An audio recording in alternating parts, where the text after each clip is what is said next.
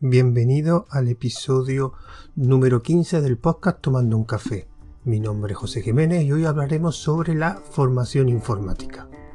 En este caso voy a tener una reflexión con vosotros sobre la formación informática, en este caso la formación no reglada. Estos cursos o máster que ahora sobre todo se consiguen de forma online, que en el cual yo he sido durante bastantes años formador, he dado cursos de informática de diferentes temáticas, de programación, de redes, de bases de datos, pero también he sido alumno en bastantes cursos, ya que a mí me gustaba siempre apuntarme a cursos que, consideraba interesantes, pues digamos para ampliar mis conocimientos. Con los años, tanto de, de formador como de alumno, me di cuenta de una serie de, de puntos que debería tener una buena formación ya por experiencia propia por comentarios que me decían algunos otros compañeros. Lo he dividido en cinco puntos. Cada uno de ellos, pues digamos que debe cumplirse o debe tenerse en cuenta a la hora de, diseñar una formación o dar una formación de, de, informática. Me imagino que también en otras, digamos, formaciones de otro ámbito también se podría aplicar, pero yo en este caso que es la que conozco en el ámbito de informática. Estos cinco puntos empezaré pues digamos de lo que es de orden de menos importante al, al más importante. Así que el primero de ellos, el número 5, para mí importante el contenido descargable. Últimamente la mayoría de los cursos que encuentras son online, donde digamos el temario se da a través de vídeos principalmente.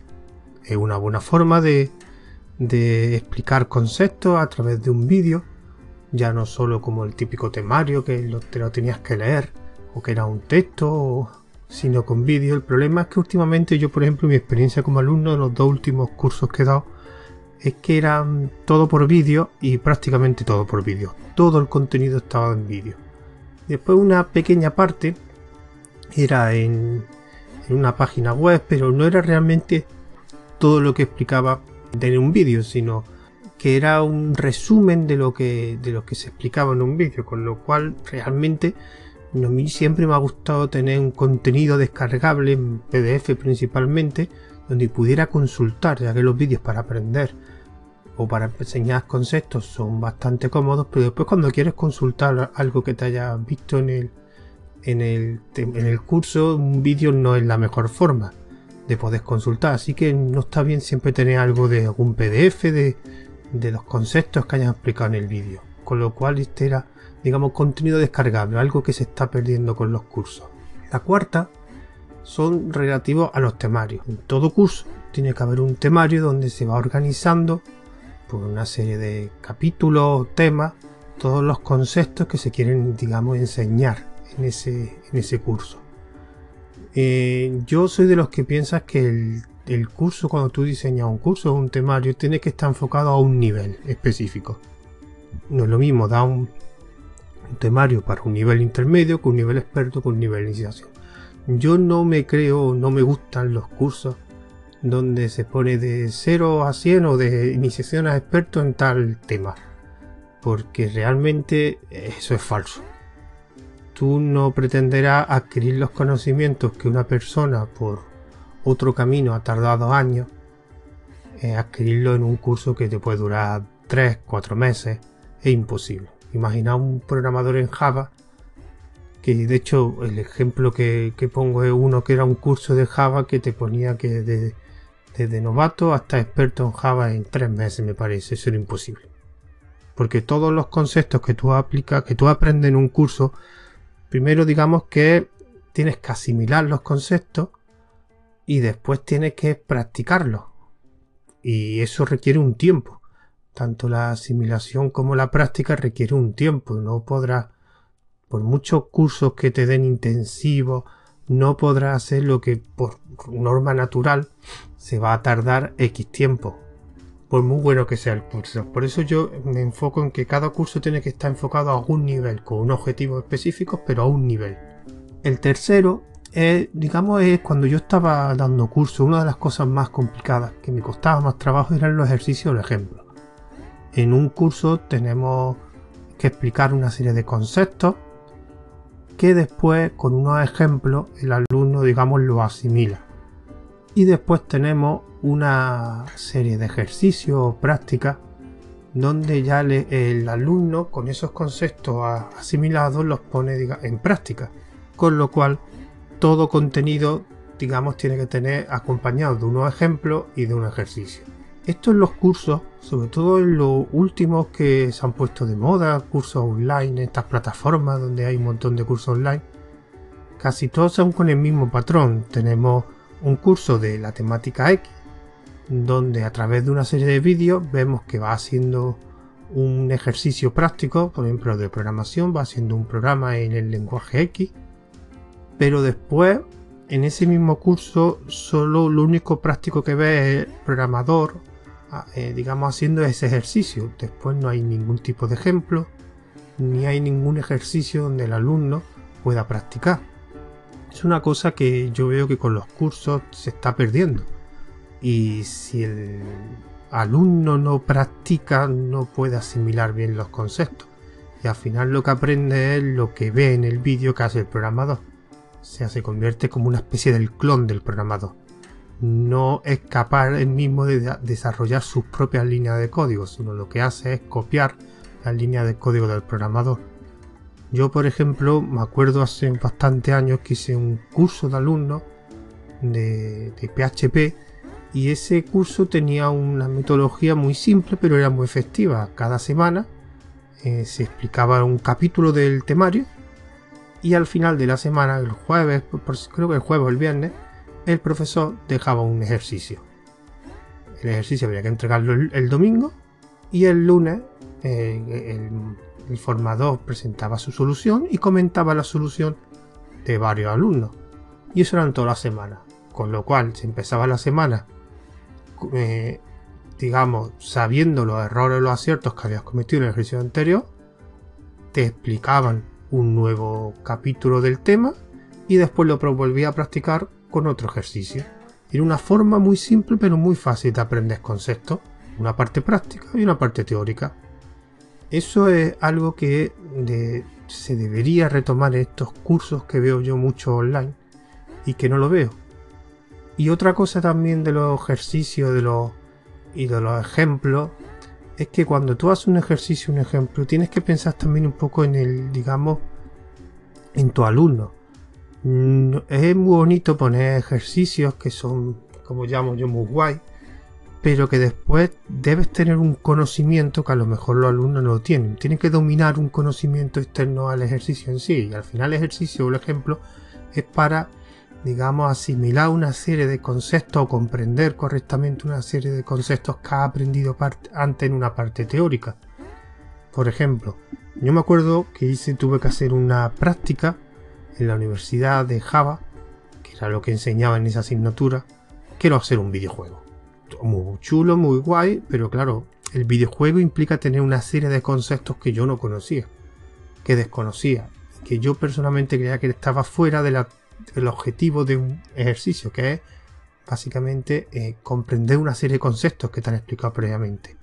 Entonces al final te dedicaban más tiempo prácticamente a aprender esos conceptos del videojuego en este caso había una cosa que era un motor de colisiones, que yo nunca había, nunca sabía lo que era eso, y era algo muy típico de los videojuegos, que tenías que aprenderlo, porque si no lo aprendía, no, después no podía desarrollar el código.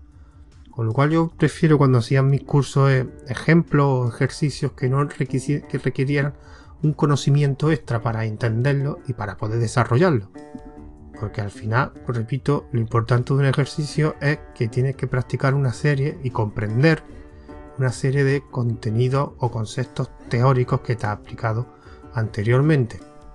El segundo es, digamos, la parte principal de un curso. Considero que cuando tú estás en un curso, eh, básicamente lo que va a tener es una serie de conocimientos que van a ser transferidos desde un formador a un, a un alumno. Entonces, esos conocimientos son a través de un temario, que se puede ser a través de vídeos, a través de ejercicios, a través de ejemplos. Entonces, hay un conjunto de herramientas que, que sirven para que esa transferencia de conocimiento sea lo más cómoda para el alumno, lo más comprensible. Con lo cual en los cursos la parte, digamos, realmente más importante son las explicaciones. Y todas las explicaciones deben practicarse y deben trabajarse. Da igual que el curso sea de programador y el programador sea un programador que lleva 15 años trabajando, porque cuando está haciendo un curso no trabaja como desarrollador o desarrollando línea de código, trabaja explicando una serie de conceptos, transfiriendo un conocimiento que él tiene a una serie de alumnos que no tienen ese conocimiento. Y esas explicaciones no consiste en yo sé mucho de este tema y voy a improvisar. ¿Por qué? Porque eso después se nota.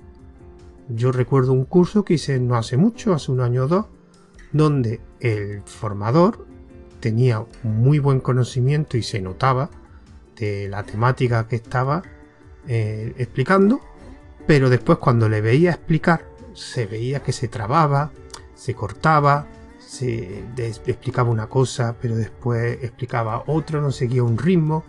Y eso era básicamente porque no lo practicaba. Él había hecho su temario, él había hecho su ejercicio, él había hecho todo lo que implicaba, digamos, la, la formación, pero no había trabajado la explicación. Y la explicación hay que trabajarla. Hay que hacer un pequeño guion, hay que hacerla delante, tú, delante de una persona o practicarla, decir qué palabra había a decir, corregirla, pues mira, esta frase mejor utilizo otra. Porque esa explicación no consiste en improvisación, porque lo más seguro es que te salga mal, por mucho que sepas de la, de la materia. Y esa es la parte que yo veo que muchas veces está muy poco trabajada en los cursos que veo actualmente. Las explicaciones. Ya no es que el concepto esté bien explicado o no, sino cómo se explica.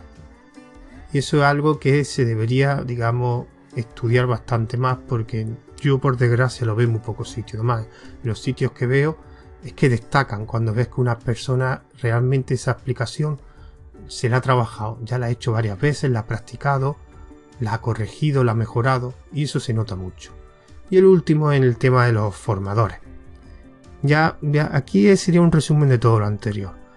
Eh, cuando una persona diseña un curso o un material para una formación, eh, está adquiriendo el rol de formador. Para poder dar como formador esa materia, evidentemente tiene que cumplir unos requisitos. Uno de ellos es que su conocimiento sea el adecuado para explicar esa materia. También eh, que las explicaciones, los ejercicios, los ejemplos sean también adecuados, como he explicado en los puntos anteriores.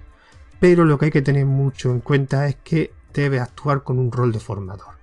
Es una cosa que me he encontrado en muchos cursos donde cuando en el curso ponen el temario y presentan al formador, lo único que sale es un currículum de todos sus trabajos que ha hecho en las materias que va a impartir. Por ejemplo, si es un curso de programador, pues de lenguaje de programación X, ha habido un currículum de que ha trabajado en tantas empresas. Sí, muy bonito. Eso es lo único que me, lo que eso es lo único que me sirve para, digamos, asegurarme de que esa persona tiene el conocimiento adecuado para explicar esos conceptos. Pero eso no significa que sea un buen formador. Un formador no es solo una persona que tiene los conocimientos adecuados, sino una persona que tiene, sabe de metodología de formación, que sabe explicar, que se trabaja unas explicaciones. Y eso es algo que realmente muchos cursos no se cumplen. Que cuando tú contratas a un formador para un curso, tiene que trabajarse la formación. No consiste en yo sé mucho de esta temática y ya hago mi temario que está muy bien porque sé mucho, pero después tienes que explicarlo. Y para explicarlo hay que saber y hay que practicarlo. Porque después, como he dicho antes, las improvisaciones, las explicaciones al final quedan mal. Así que con estos cinco puntos voy a finalizar el podcast. Antes me gustaría dar los métodos de contacto que en este caso recordad que hay un correo que es tomando arroba también una cuenta de Twitter de arroba tomando guion bajo un tomando digo arroba tomando guion bajo un guion bajo café. También hay un grupo privado de, un, de una aplicación que en el en el canal de Telegram que tiene, que se me va a comentarlo. Este audio se subirá a un canal de Telegram que tiene este podcast, que es Tomando un Café. Y en el mensaje anclado está la dirección, el enlace del grupo privado de, de una aplicación. También tienen un feed para este, para este podcast en Anchor, en Wosca, en Ivo. Y uno que también, es, digamos, incluido el podcast es en podcast.com. También en mi blog, ruteando.com, pondré una pequeña reseña para que también se pueda descargar el, audio tanto GG como en MP3. Y este, como seguramente va a ser el último de podcast que haga este año, ya volveré el año que viene. Me gustaría, pues antes de empezar, este, estas navidades, digamos, voy a prepararme ya completamente los dos siguientes podcasts, que será uno sobre un editor de Markdown que se llama Tipora, que ahora lo estoy utilizando bastante, y el primero de la, digamos, monográfico que haré sobre programación, que el primero podcast será sobre patrones de diseño. Eso lo quiero en estas vacaciones prepararlo para ya el año que viene hacer estos dos audios. Así que me gustaría felicitaros las fiestas, que tengáis una feliz fiesta y un feliz año y que por lo menos el año que viene como mínimo sea tan bueno como este año incluso mejor. Así que eh, nos vemos ya el año que viene, me despido de vosotros